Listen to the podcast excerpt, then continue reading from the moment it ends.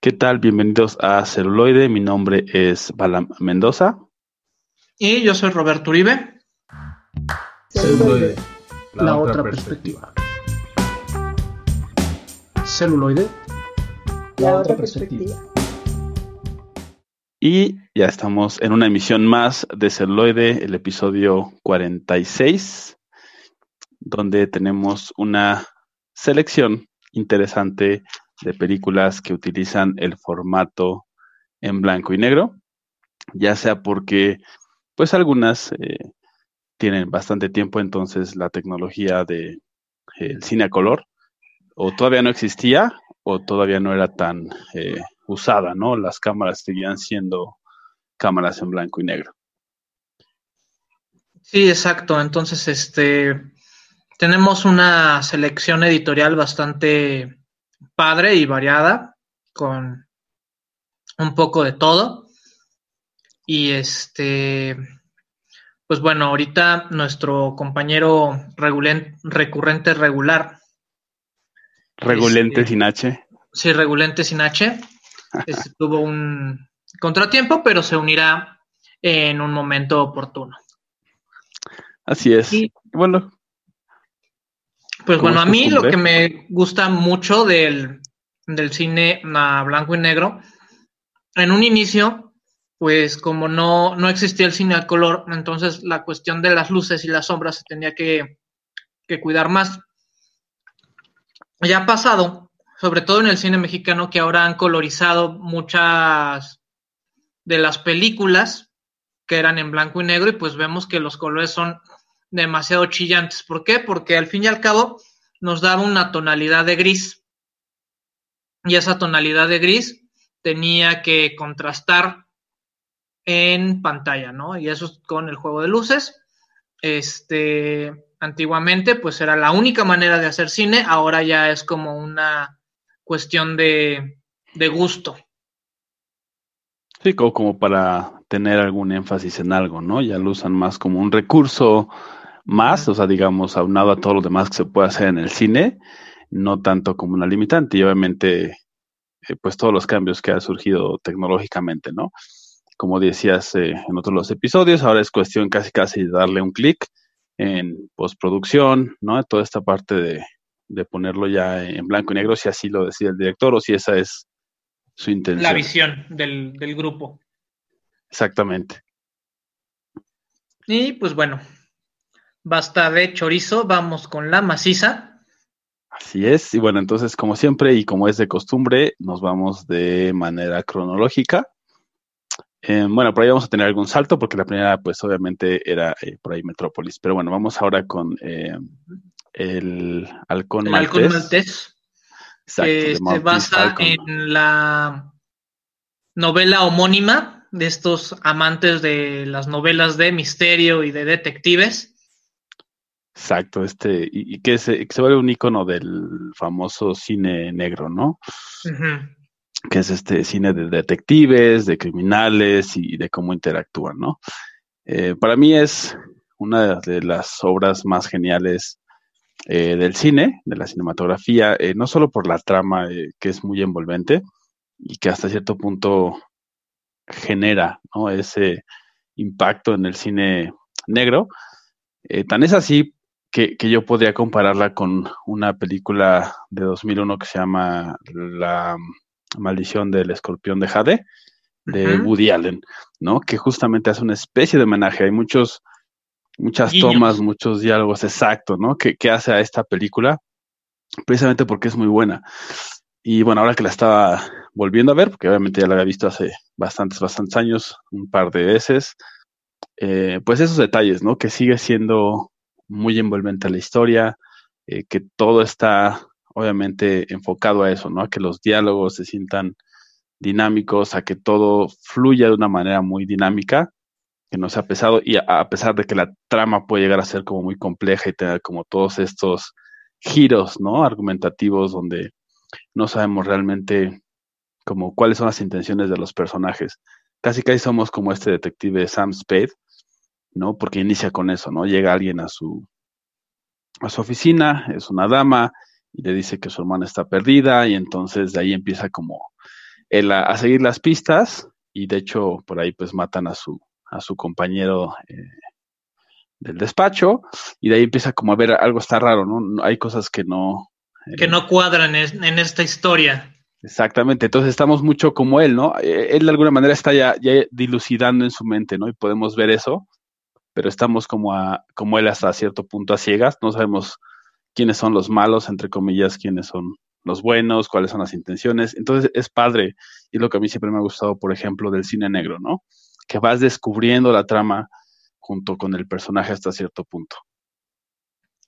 Sí, sí, sí. Yo ahorita de, de cine negro, la que me eché fue una película que creo que le fue un poquito mal en taquilla porque se atravesó la, la pandemia, no le dieron sé, esa oportunidad, al parecer, que es la de en español le pusieron Entre Cuchillos y Sombras.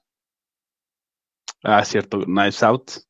Nights Out, que tiene como protagonista a Ana de Armas y a nuestro actual James Bond, que ya no va a ser nuestro James Bond. Pero. Daniel Craig. Pero igual, ¿no? O sea, lo, padre del, del, cine negro, y yo creo que el canon lo puso mucho el, el halcón maltés durante muchísimos años, el cómo te van dando distintos ganchos para que tú como espectador este, los vayas uniendo junto con el protagonista.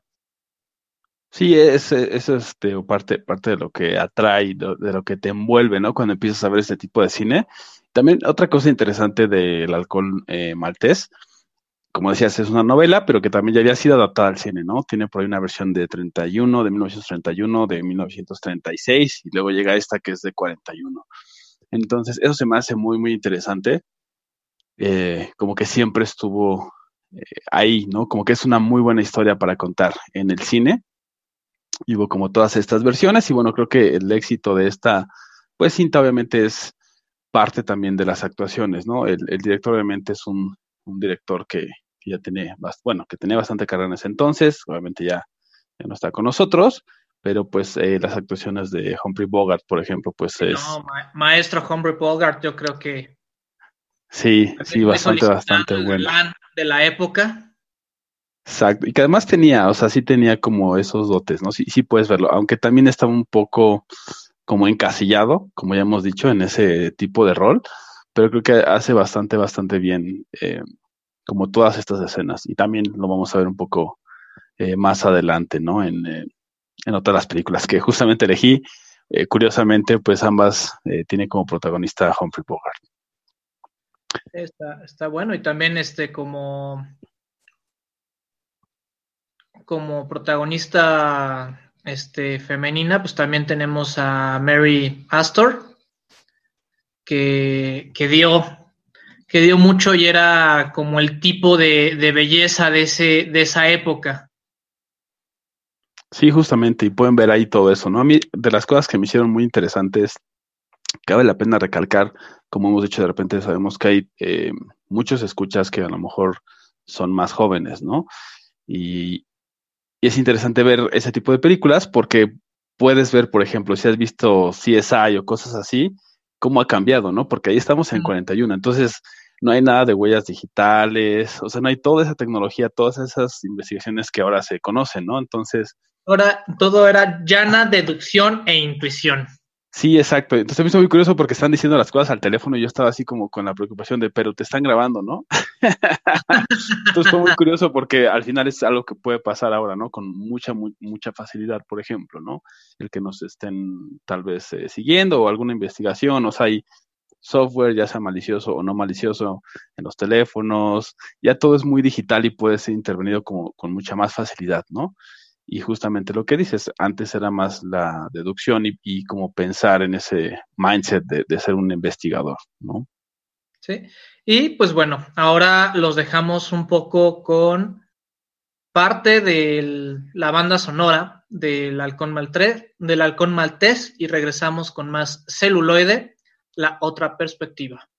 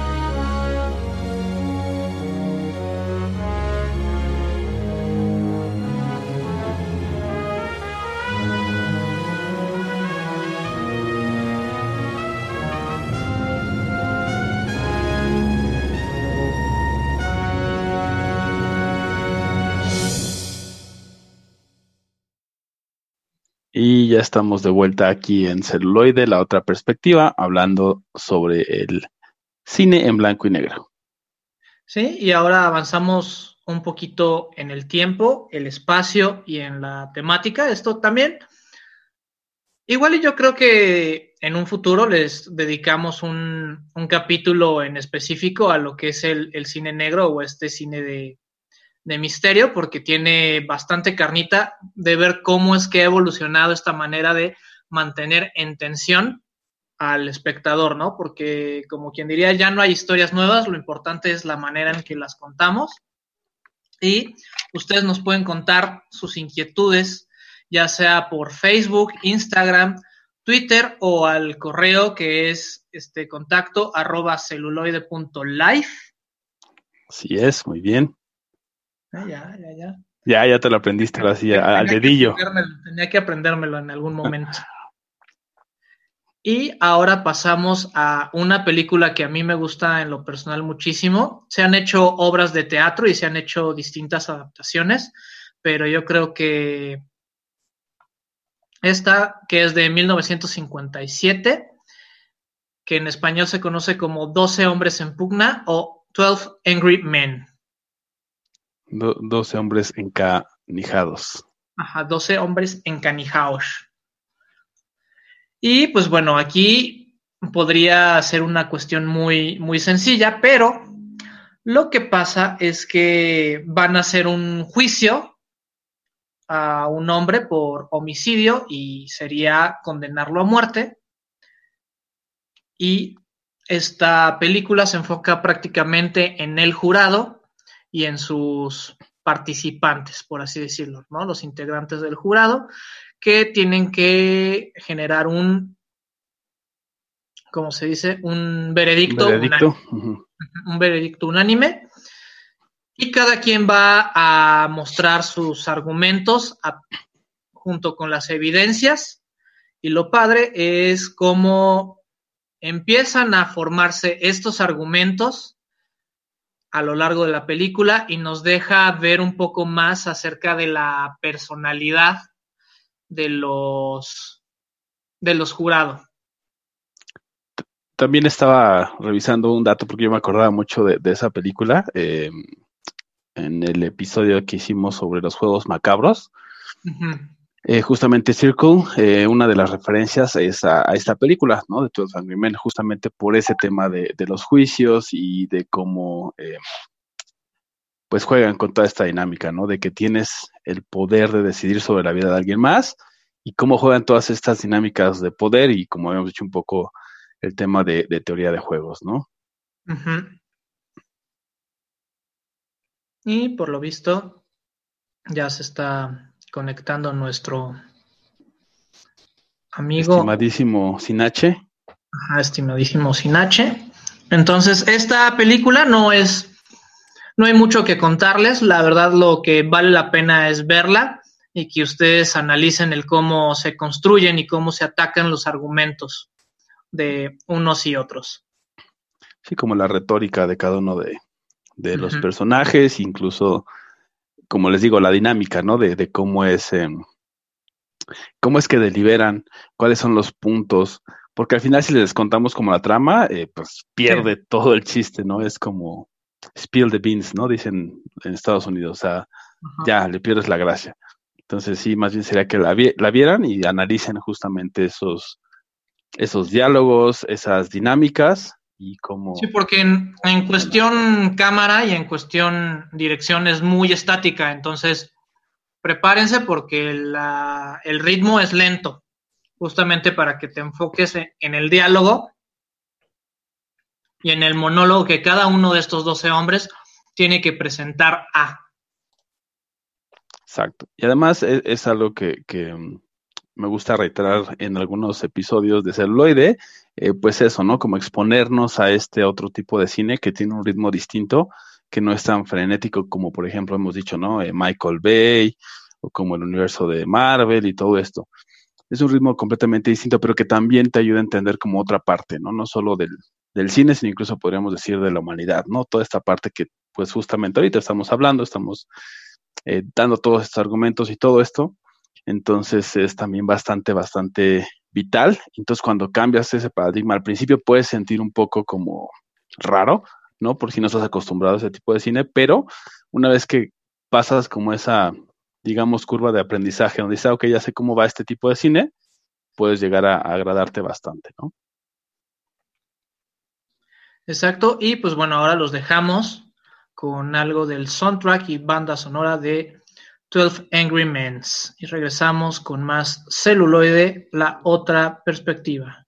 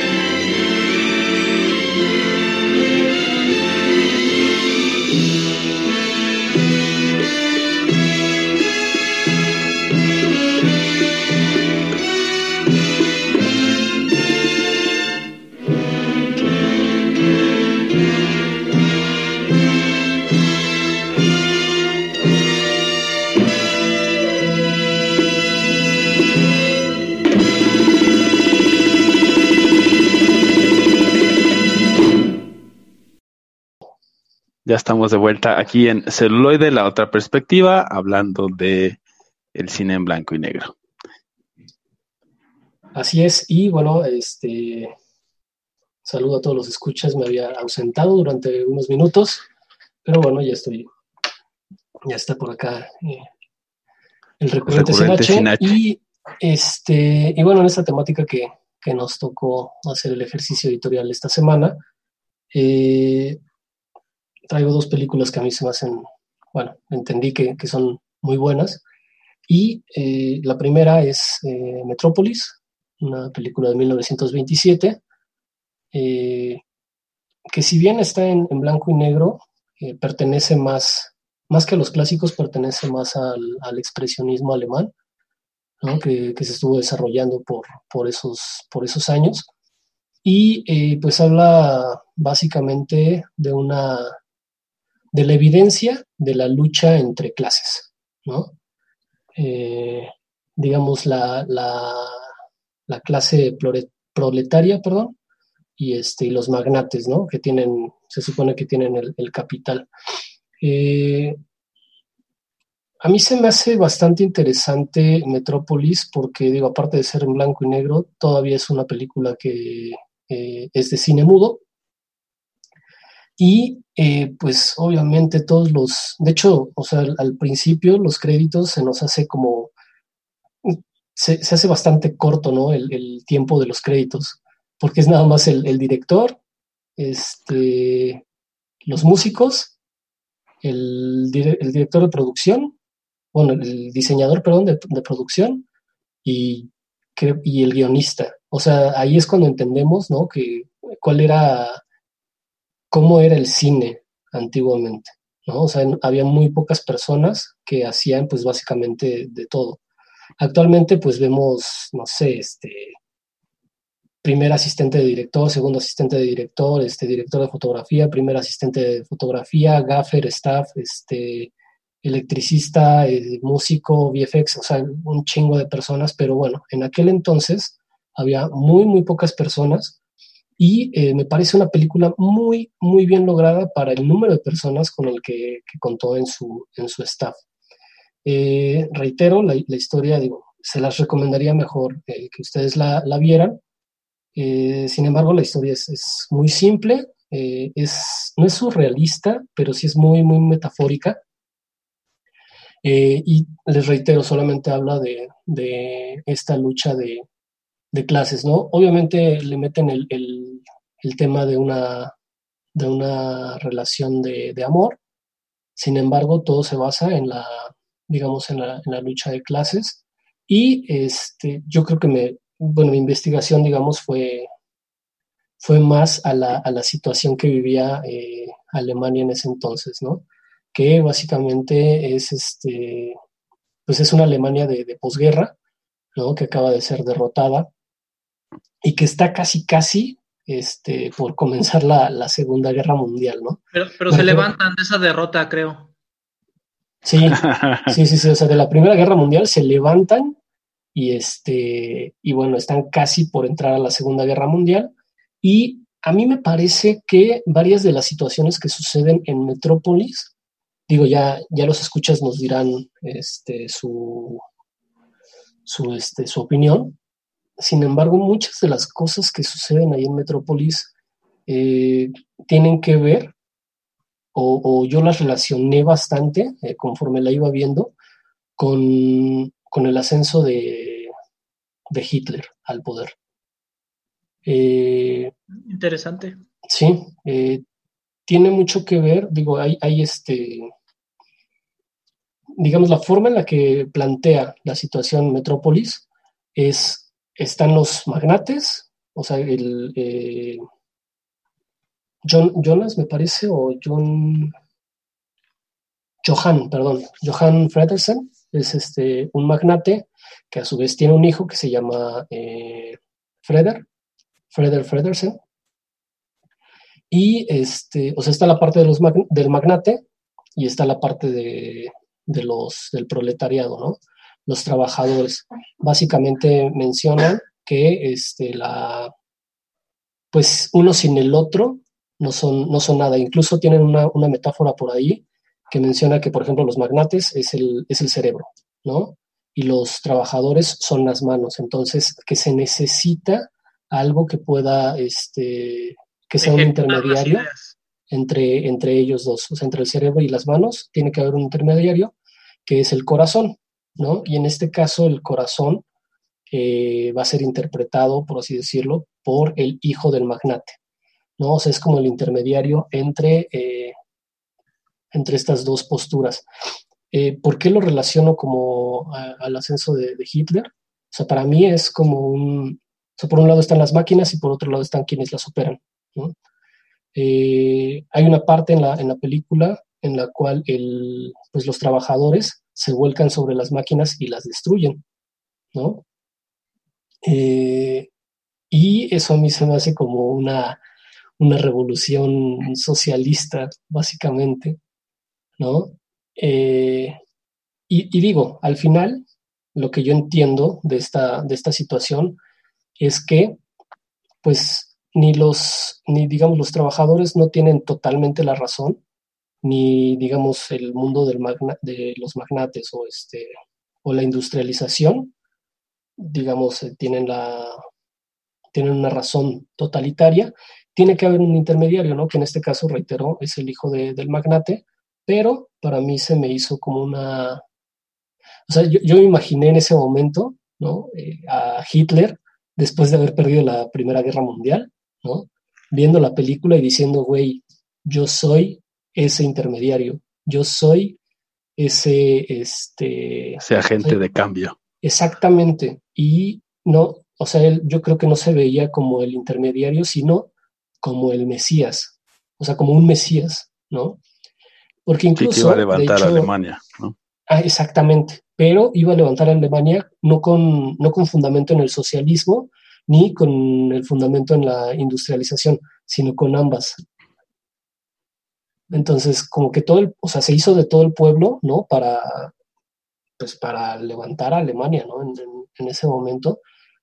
Eh, digo, solamente para, para este, por, mencionarlo, no, no es que tengamos una postura política en este momento, pero este, me parece que, tuvo una cierta relación.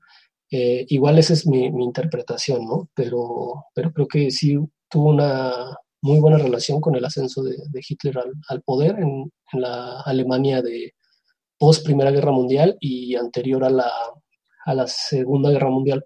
Sobre todo porque también este, por ahí hay algunos artículos en los que mencionan que Fritz Lang, el director de esta película, eh, tenía toques como de, racismo. ¿No? O sea, en sus anteriores trabajos como que sí separaba la, digamos, la clase aria, ¿no? De, separaba los frijoles del arroz. Sí, exactamente. Tenía como pues estos tintes.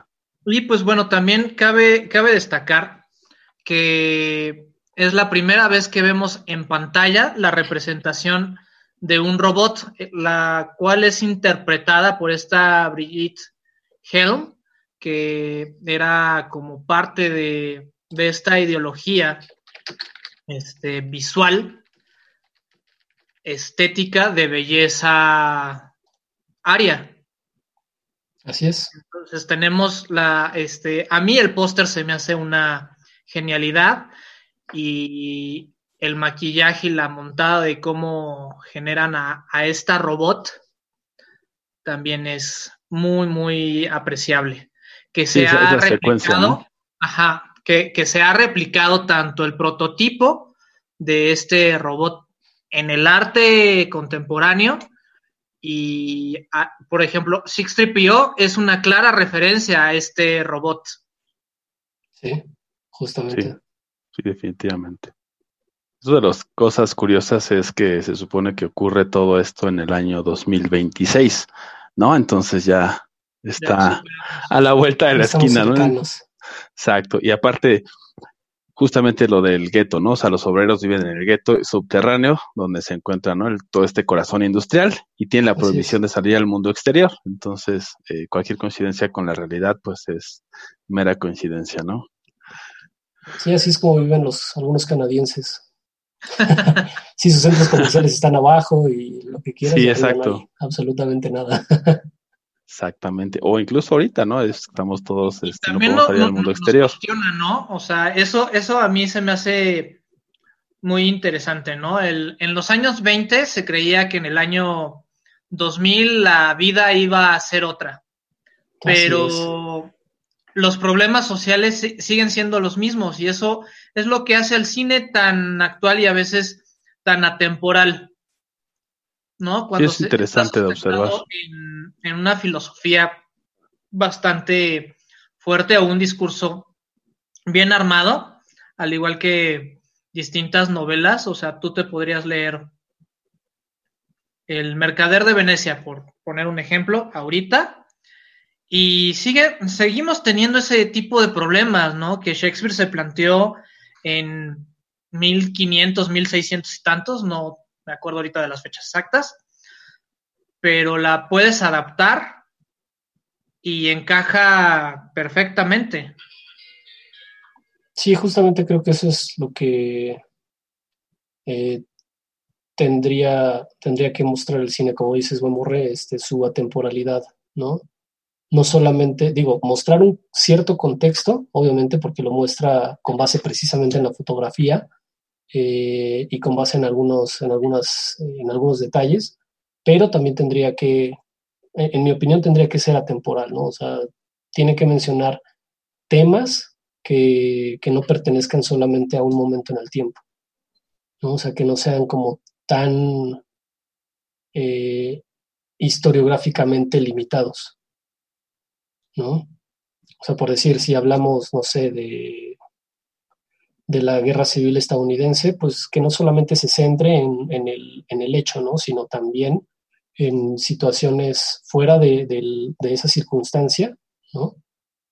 que nos lleven, pues, digamos, a, lo mejor a otras historias o a reinterpretar o a rebuscar dentro de la misma historia, pero que no solamente sea como eh, un punto en, la historia sino que de pie a, mucho más.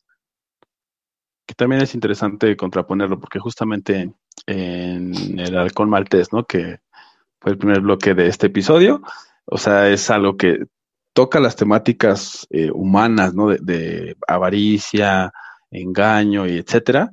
Sin embargo, está todo lo demás está basado en, en, la época histórica necesariamente, porque era lo que, lo que hablaba, ¿no? La, investigación policíaca, investigación de los detectives era una, porque no tenían todo lo que ahora tenemos en, ciencia, ¿no? Investigación, etcétera.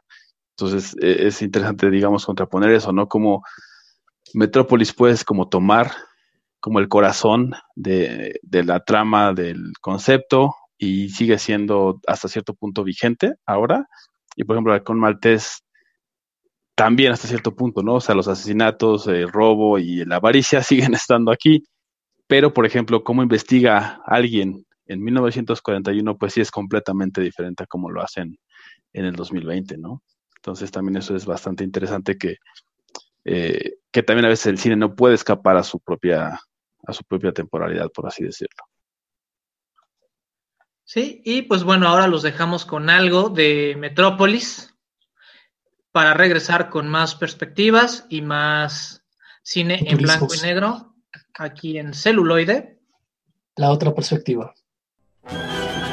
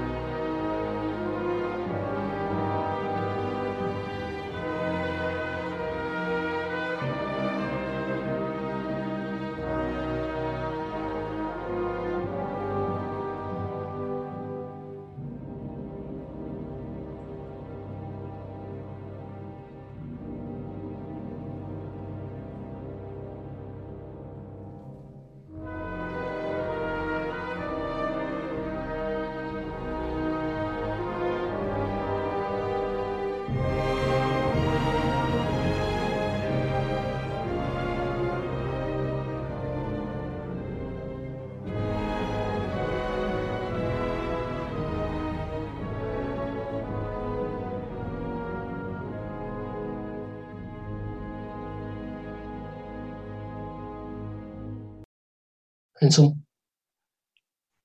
Ya estamos de vuelta aquí en Celoy de la otra perspectiva, hablando de el cine en blanco y negro. Hacemos un pequeño corte musical otra vez porque se nos está acabando el internet y regresamos.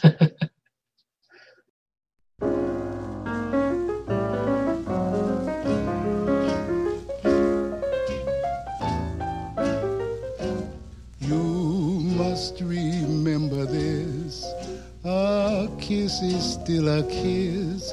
A sigh is just a sigh. The fundamental things apply as time goes by.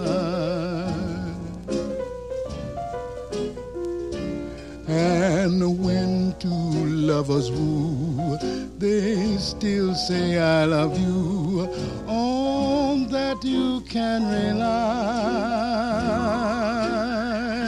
No matter what the future brings as time goes by.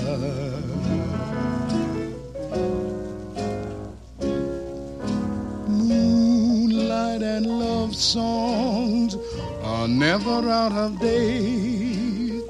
Hearts full of passion, jealousy, and hate. Woman needs man, and man must have his mate that no one can deny.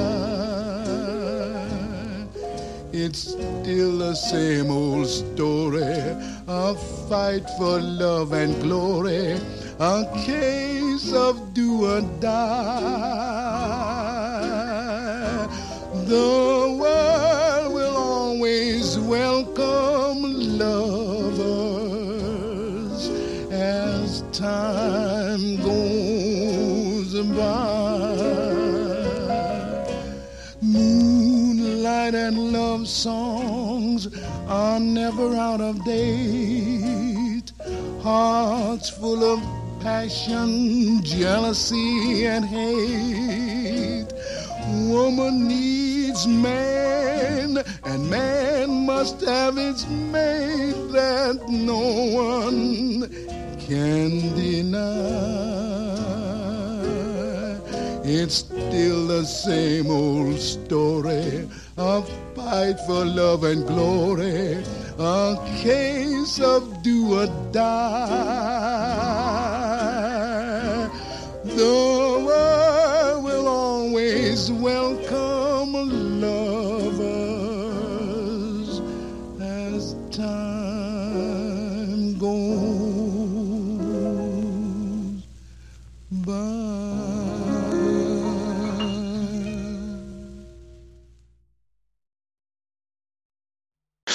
Ya estamos de vuelta aquí en Celuloide después de ese 2 por 1 eh, musical. Y como algunos miembros de nuestra audiencia que o son contemporáneos o pueden ser mayores eh, o tener mayor edad que nosotros, se pueden haber dado cuenta por este último track. Eh, la película de la que vamos a hablar ahora es un clásico de clásicos, Casa Blanca. Exacto. Otra vez, estelarizada por Humphrey Bogart.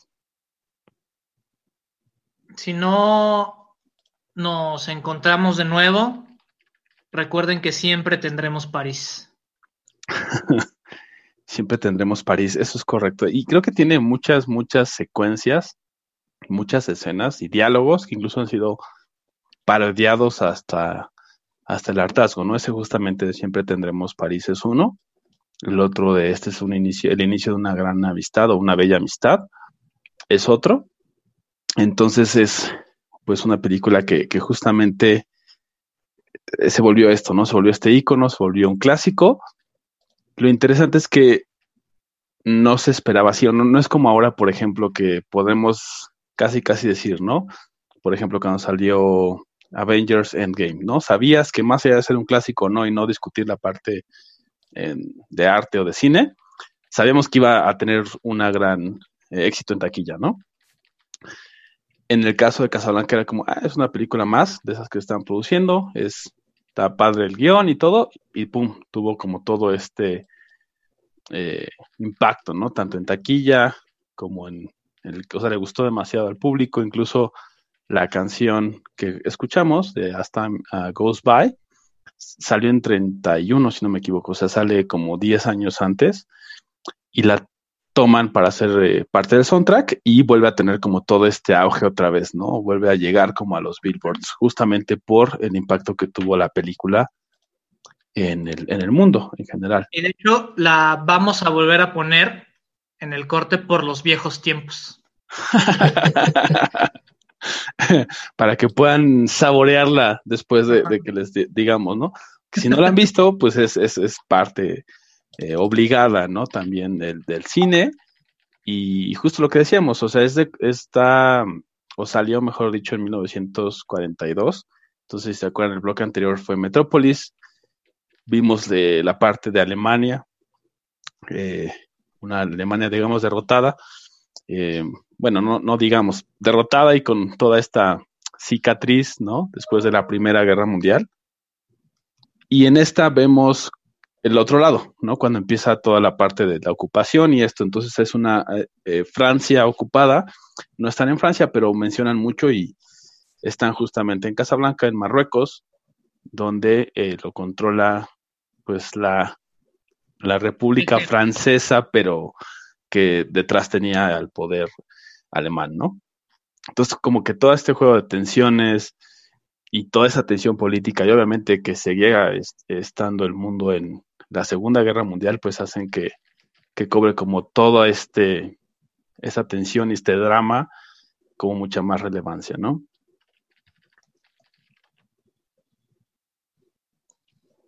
algo que les decía eh, fuera del aire es que justamente se resume o podríamos resumir como todo ese conflicto y toda esa tensión de los personajes y de los bandos en la secuencia cuando eh, un militar alemán empieza a tocar ¿no? el himno alemán en un piano y todos los demás eh, pues comandantes alemanes pues le siguen, ¿no? Le, lo acompañan, vaya. Y entonces el personaje que es como eh, el rebelde o una figura dentro de la resistencia em, que se llama Víctor Laszlo, va y le dice a la banda, ¿no? Este, empiezan a tocar la marsellesa, ¿no? Que obviamente pues es el signo, el himno nacional de, Francia, y lo empiezan a tocar y todos los demás que, pues, no solo que sean alemanes, perdón, no, no solo que sean franceses, sino también están como yendo por el lado de estar en contra de Alemania, pues le empiezan a cantar, ¿no? Y es como esa contraposición de los himnos, esa contraposición de ideas y todo esto que vamos a ir viendo a través de, esta película. Creo que eso es algo que, logra bastante, bastante bien em, este director. Sí, y yo creo que este es también por lo mismo del contexto, tanto cuando sale la, la película, como que refleja ese espíritu, ¿no? O sea, refleja el espíritu de la guerra que todavía estaba muy, muy fresco y digamos, ahora sí voy a, a, debrayarme en el, en el subconsciente y en el, en el simbólico, reafirma la, la, idea de que Estados Unidos siempre va a estar ahí para salvarnos, ¿no? De cierta manera. Sí, sí, sí, definitivamente yo creo que esa, esa agenda viene, híjole, no sé, no creo que tenga tiempo, ¿no? o sea, yo creo que desde la concepción eh, de los Estados Unidos, Norteamérica lo tiene, porque sí, definitivamente, pues al final este personaje de, Rick es eh, americano, ¿no? Y es, por un lado, un tanto desentendido, frío y parece que nada le afecta, pero por el otro también está como siendo aliado de muchas personas que se encuentran fuera del régimen alemán o que son incluso enemigos de ese régimen alemán, ¿no? Sí, aquí yo quiero meter mi cuchara con un tema un poquito eh, alejado de la película, sin embargo, eh, que habla un poco de justamente del anterior bloque de Metrópolis. Eh, y bueno, yo les mencionaba, ¿no? Como que hay, hay varios, al, ser cine mudo, ¿no? Hay varias situaciones en las cuales también se tiene que dar cuenta o tiene que enaltecer el director. Y, por ejemplo, en las, en las escenas en las cuales eh, el proletariado ¿no? Eh, va a destruir las máquinas. La música que está de fondo eh, tiene la tonada, no es, no es, claramente, pero tiene la tonada del inicio de la, de la marsellesa. Entonces, eso me lleva a pensar, ¿no? O sea, que es como este, este punto de, de revolución, ¿no?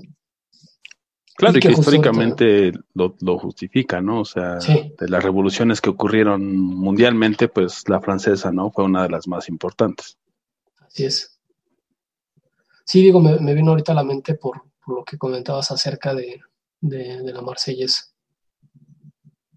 Sí, definitivamente es eh, bastante buena. Otro dato curioso, hay por ahí algunos más, pero el que más me gustaría eh, dejarles a nuestros escuchas es que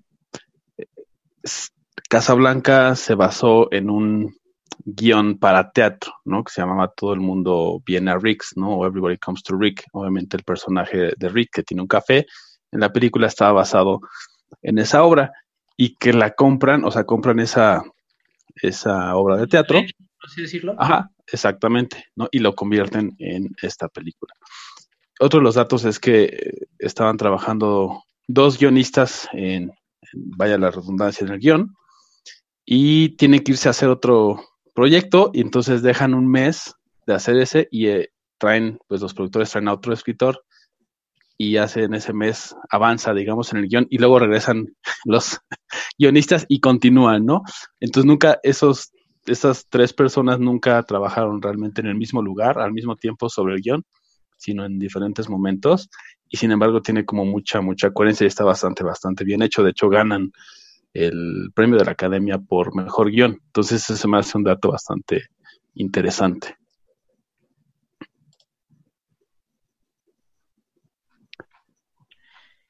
Y pues bueno, ahora pasamos directamente a la otra película que ¿Ah, me parece que sí, sí, sí, es el, es el problema de cuando uno pone dos canciones al, al tiempo. Sí, claro. bueno, pues eh, seguimos con la seguimos con la siguiente. Ahora sí que seguimos con la siguiente. Eh, y esta segunda película que, yo tomé como referencia para el blanco y negro se llama Eraserhead. Es una ópera prima.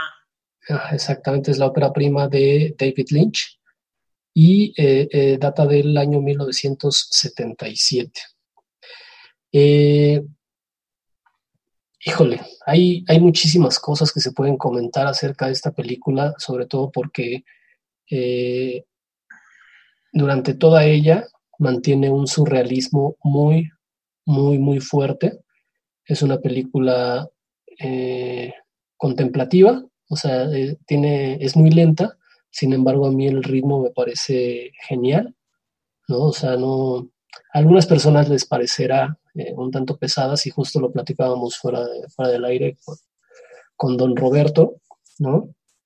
Puede parecer un poco pesada, sin embargo, eh, se me hace que, esta, esta, situación en la cual deja, bueno, en la cual eh, es muy contemplativa, da muchísimo espacio a, a que quien la está viendo interprete de una o de diferente manera todo lo que está sucediendo durante la película.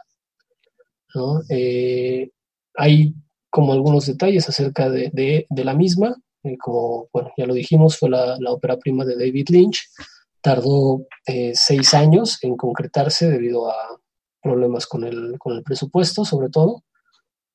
No se lo querían soltar al principio y tuvo que, recurrir a algunos este, incentivos económicos de, pues justamente de la escuela donde estaba, donde estaba estudiando.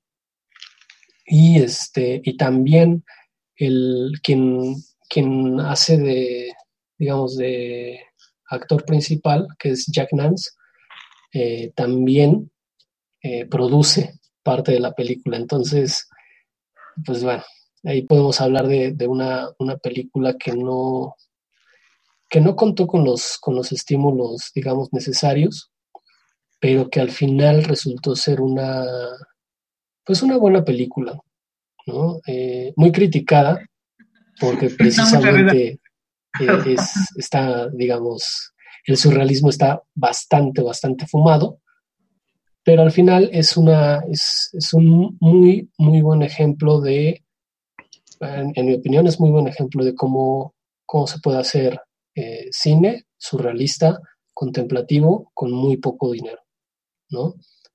Y que no necesariamente se tienen que seguir fórmulas, este, eh, fórmulas preestablecidas para que, para que algo funcione, exactamente.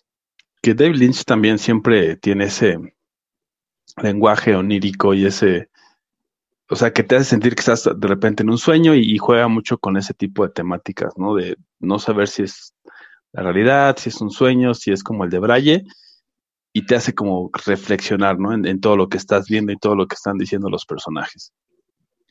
Y recuerden que si quieren saber más acerca de David Lynch, tenemos un episodio que ya de bastante tiempo atrás que se llama justamente Los dos Davids, donde analizamos, y sí, son los dos Davids con T al final. este, donde vemos un poco más acerca tanto de David Lynch como de David Cronenberg, que los dos son, los puedo definir como unos personajes, ¿no? O sea, peculiares, o sea, su manera de, de ver el cine, y aquí en su ópera prima, digo, vale la pena verla para entender más o menos para dónde iba. Sí, por supuesto. Y este, y cómo lo trata, ¿no? Porque, y aquí voy a hacer como la, eh, digamos, el, corte, ¿no? Por así mencionarlo. Eh, la historia es muy sencilla, digo, la película no, no dura mucho, dura, me parece que una hora 27 por ahí. Este, y trata solamente de, de un, un güey retraído, se llama Henry, es muy retraído, de repente este, se encuentra nuevamente con quien es aparentemente su pareja, ¿no? Encuentran pues que la chica está o tuvo un, hijo, después de mucho tiempo de no verse, tuvo un hijo, y este, y pues están obligados, ya, ya saben, ¿no? A la antigua usanza, están obligados a casarse y a vivir juntos pero vemos que el, producto, o sea, no es, no es, un bebé completamente, ¿no? Es una, es una, no sé, es, es una cosa, literalmente es una cosa, ¿no? Es, un algo. Es un algo, entonces, a partir de ahí nos empezamos a dar cuenta de que el surrealismo eh, de David Lynch no nos está diciendo, güey, este es el problema, ¿no? O sea, el problema no es el haber tenido el, el hijo, o sea, lo está tratando de una manera tan surrealista que te está diciendo, güey, la problemática que yo quiero tratar es otra, o sea, yo lo estoy viendo de diferente manera y te lo estoy entregando así, ¿no? O sea, te lo estoy digiriendo de esta forma surreal, extraña, etcétera. Pero, eh, y digo, investigando acerca de, esta película, el mismo David Lynch menciona que eh, es una, es como un espejo, ¿no? De lo que él vivió cuando, cuando vivió en, en me parece que en Filadelfia. ¿No? O sea, él quiso representar lo que vivió en Filadelfia. Entonces dices, ¿qué? O sea, no, te entiendo, ¿no? Pero precisamente el surrealismo que, genera David Lynch da también muchísimo espacio a que el, quien está viendo la película interprete. Y para mí, por ejemplo, me parece que, que sí, vaya, que sí trata de hacer un reflejo de lo que él vivió en, en Filadelfia, y para mí incluso pudo haber sido eh, vivir en cualquier otra parte, ¿no? Donde, donde las responsabilidades se vuelven algo importante para eh, la persona, ¿no? O sea, porque aquí nos está hablando de una responsabilidad eh, dentro de un güey que, es este, que es muy retraído, ¿no? O sea, que, a lo mejor pasó, o sea, que a lo mejor tuvo que madurar muy pronto. O sea, algo por ahí se me hace este, como lo coherente que le pudo haber pasado a Lynch? Yo, este, la primera vez que vi esta película tenía como 15, 16 años y en el momento no, no me atreví a, decirlo, pero ahora aquí ante todos ustedes, yo lo sentí como, como el chiste de que cuando uno recibe, va el señor a recibir a su bebé y le entregan una oreja. sí lo conozco. Y entonces, este, se queda todo asustado el papá y dice, pero, pero, pero, señor, doctor, esto, esto es una oreja. Y el doctor le dice, háblele fuerte porque es sordo. No, o sea, igual es muy malo, pero. Eh, bienvenidos a Celoide, el chistes oscuros. Ajá, chistes oscuros. Pero en serio, yo, yo cuando vi la película, mi primer referente fue ese chiste, ¿no? Pero cuando uno tiene 15, 17 años, quiere ser pretencioso y aparentar de que, de que entiende todo el cine y, todo eso, pero no, o sea, la neta es que la primera vez que la vi, güey, o sea, lo que a mí me quedó en la película fue ese chiste. Pero para que a ustedes no se les haga demasiado largo el chiste y los dejo. Ni demasiado oscuro. Ni demasiado oscuro. Este, los dejamos con algo del soundtrack de Eraserhead y regresamos con más celuloide, la otra perspectiva.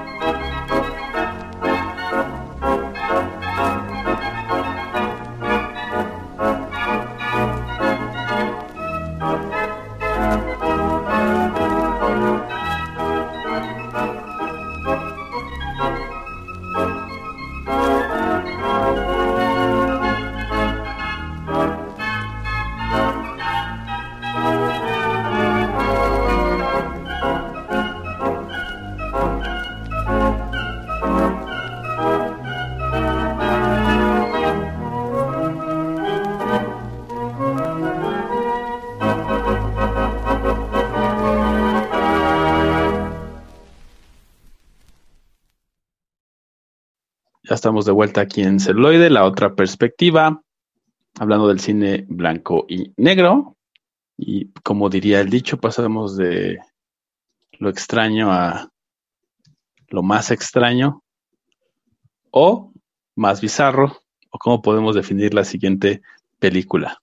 No, sí, es que es de, de, lo, de lo extraño a lo, a lo más extraño hasta lo perturbador malo, más perturbador, porque Eraserhead es, o sea, no es completamente perturbador, pero tiene elementos que te sacan de onda, ¿no? Sí, sí, sí. Pero como siempre, los orientales o japoneses le suben al volumen bien rudo. le, suben un poquito más la rayita. Sí, le suben dos rayitas, ¿no? Y este, yo quiero platicarles de esta película porque creo que es un parteaguas tanto para el cine, digamos, de culto, como... Oh, Dios mío. Tenemos varios escuchas que piden saludos. Este, un saludo a, Luis, alias El Contre. Eso es todo. Está escuchando ahorita. En vivo. El Contre por Contreras. Ajá, Contre por Contreras. Es su apellido. No, pero, no su stand. no su stand político, aunque a veces sí. También por ahí a George00, que también es un asiduo escucha de celuloide. Entonces, saludos también a él. Híjole, yo, yo sí me quedé sin, sin personas a quien saludar. no, no es cierto. y pues bueno, este tanto a, nivel de cómic como a nivel dramático, yo creo que Tetsuo es un antes y un después, porque lo podría denominar como la versión live action de Akira si vieron la película de animación de Akira, en la cual nos demuestra un futuro un tanto distópico, aquí no se va a ese futuro distópico, pero sí nos muestra, digamos, como con los elementos que tenían en ese momento el director, este, cómo mostrarnos una, una situación, ¿no? Que es este, Shinya Tutsukamoto, que raya hasta en logor, ¿no? O sea, estamos hablando de una especie de infección mecánica, la cual empieza a carcomer a un hombre. Y entonces, por eso se llama el hombre de hierro, porque a diferencia del de Marvel, aquí que después en un cómic de Marvel retoman esta idea de que el mismo cuerpo del, individuo genera este metal. ¿No? De algún modo, este sujeto se infecta de algo que le empieza a generar metal en el cuerpo y hacerlo una especie de cyborg. Pero bizarro. Pero bizarro. ¿No? Bastante, perturbador y rayando en el gore. Y lo que a mí más me gustó de esta película fue el cómo ocuparon un elemento que generalmente se ocupa para otro tipo de cosas, pero en esta película ocupan el stop motion para marcar velocidad. Entonces, entre más rápido se movía el sujeto, vemos este corto o esta secuencia de imágenes que después ocupan en Matrix precisamente. Y hasta dónde puede llegar a repercutir, ¿no? Este, alguna otra película como hemos visto. También otro, otro caso más de los que ya les hemos dicho que no tiene un gran presupuesto y, lo, y lo llegan, ¿no? O sea, lo logran sacar, obviamente distribuir y se vuelve eh, esta cinta pues de culto, ¿no? De, del horror japonés y que incluso es considerada como un parteaguas en el mismo cine japonés. Entonces llega a tener todo este impacto, ¿no? Y tiene ahí por ahí varias críticas bastante positivas de, The Washington Post, de New York Times. Entonces es, es este, bastante, bastante interesante. Y bueno, uno de los comentarios que estaba justamente leyendo ahorita, que era lo que les decía, ¿no? Al inicio del bloque, eh, por ejemplo, de lo extraño y lo más extraño es que The Washington Post dice, es una cinta surrealista tan extraña como Razorhead. Pero yo diría, no tan, yo diría más, ¿no? Pero bueno. Si, esto fuera Inception, Este, es, como en el primer nivel, te bajas un poquito, así como que pasas al nivel del hotel y ahí está Tetsuo, ¿no? O sea, nos, volamos la barda un poquito más. Y ahí está. como dicen, no es para los débiles de corazón, entonces, si no les gusta el horror, definitivamente no la vean. Si no toleran el gore, pues tampoco. Pero si sí, pues eh, creo que es un, una, una muy buena eh, película que pueden ustedes ver y que les va a cambiar un poquito su, su mundo cinematográfico. Es correcto. Entonces, pues, ahora los dejamos con algo de Tetsuo y regresamos con las recomendaciones aquí en celuloide, la otra perspectiva.